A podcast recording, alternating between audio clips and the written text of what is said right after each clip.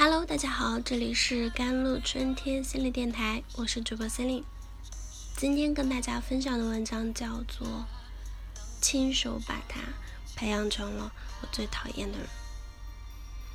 小 A 呢，隔三差五就会来吐槽自己的伴侣身上有某一种令他难以忍受的缺点，且口中的缺点始终是同一个。朋友从最开始的苦口婆心，到后来依然逐渐习惯，最后小 A 不得不为此分手。作为彼此已经耳朵生茧的小 A 的朋友啊，私下里倒是松了一口气。但没过多久，同样的抱怨再一次响起了。尽管抱怨的对象已经不是从前那位，想必很多人都有过这样窒息的经历吧。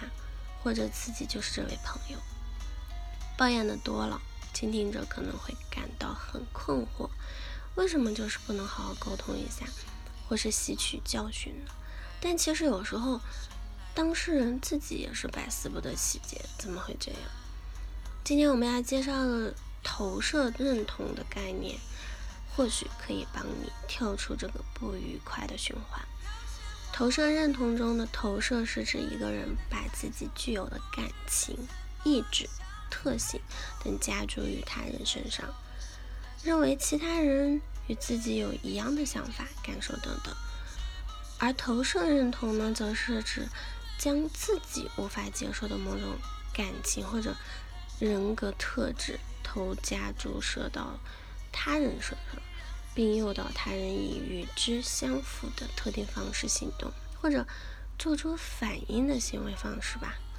那简单的来说，在投射认同的心理机制下，我们会诱导伴侣做出自己讨厌的行为。举个例子，当你因为爱人喜怒无常、乱发脾气而感到忍无可忍的同时，自己可能正在毫无理由的晚归，频繁出现。本可以避免的约会迟到或者回避对方好好谈一谈的请求来诱导对方发脾气，可能会有人提出质疑啊，我明明很讨厌他的这种行为，怎么可能反过来诱导他这么做呢？这是因为投射认同属于一种心理防御机制，它源于个体年幼的时候与亲人的相处，这时的互动模式随着个体长大。会逐渐内化成个体的一部分，并持续影响长大后的人际关系。如何改变亲密关系中的投射认同呢？童年糟糕的经历并不意味着未来被注定了。即使我们在很多年后才发现自己因此受到影响，但从意识到的这一刻起，我们仍然有机会做出改变。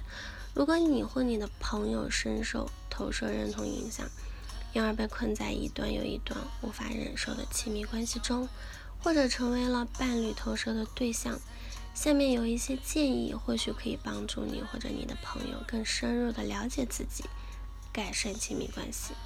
第一，发现自己的情绪。当我们在亲密关系中发现自己反复被同一个问题困扰时，不妨问问自己。真正令自己感到棘手的是对方表现出的行为本身，还是自己的情绪呢？例如，在上面的例子中，我们可以考虑在激怒伴侣的同时，自己心里是不是也正压抑着强烈的情绪？能否承认和接纳自己存在这种情绪的事实？只有意识到自己真实存在的情绪，才有可能据此做出改变。第二。改变对情绪的认识。当觉得自己坏到一无是处时，很少有人能继续保持愉快。但我们可以尝试改变这种儿时形成的以坏进坏的认知或者认识，中肯的认识这些情绪。我们可以尝试追溯童年时受到影响的经历，思考自己为什么会对这些情绪形成这种负面的认知。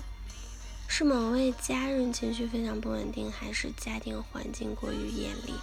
当潜移默化的影响变得明确可见时，重新以成年人的思想看待这位产生镜像的养育者，我们会意识到，即便具有这种负面品质，也不意味着他是个面面俱坏的人。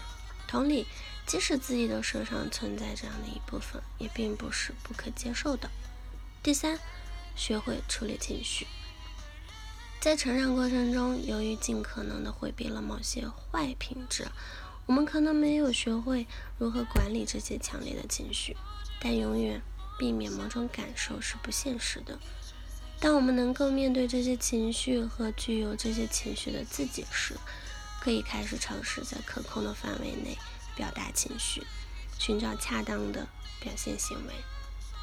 投射认同本质上是为了将自己和难以忍受的负面评价隔离开，起到自我保护的作用。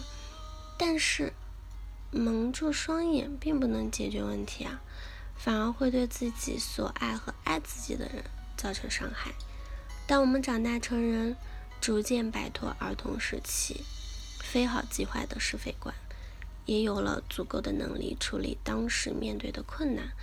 或许是时候做出一些努力，回顾童年时可能不是那么愉快的经历啊，意识到一直未被接纳的情绪，尝试面对这部分真实存在的自己。好了，以上就是今天的节目内容了。咨询请加我的手机微信号：幺三八二二七幺八九九五，我是四零我们下期节目再见。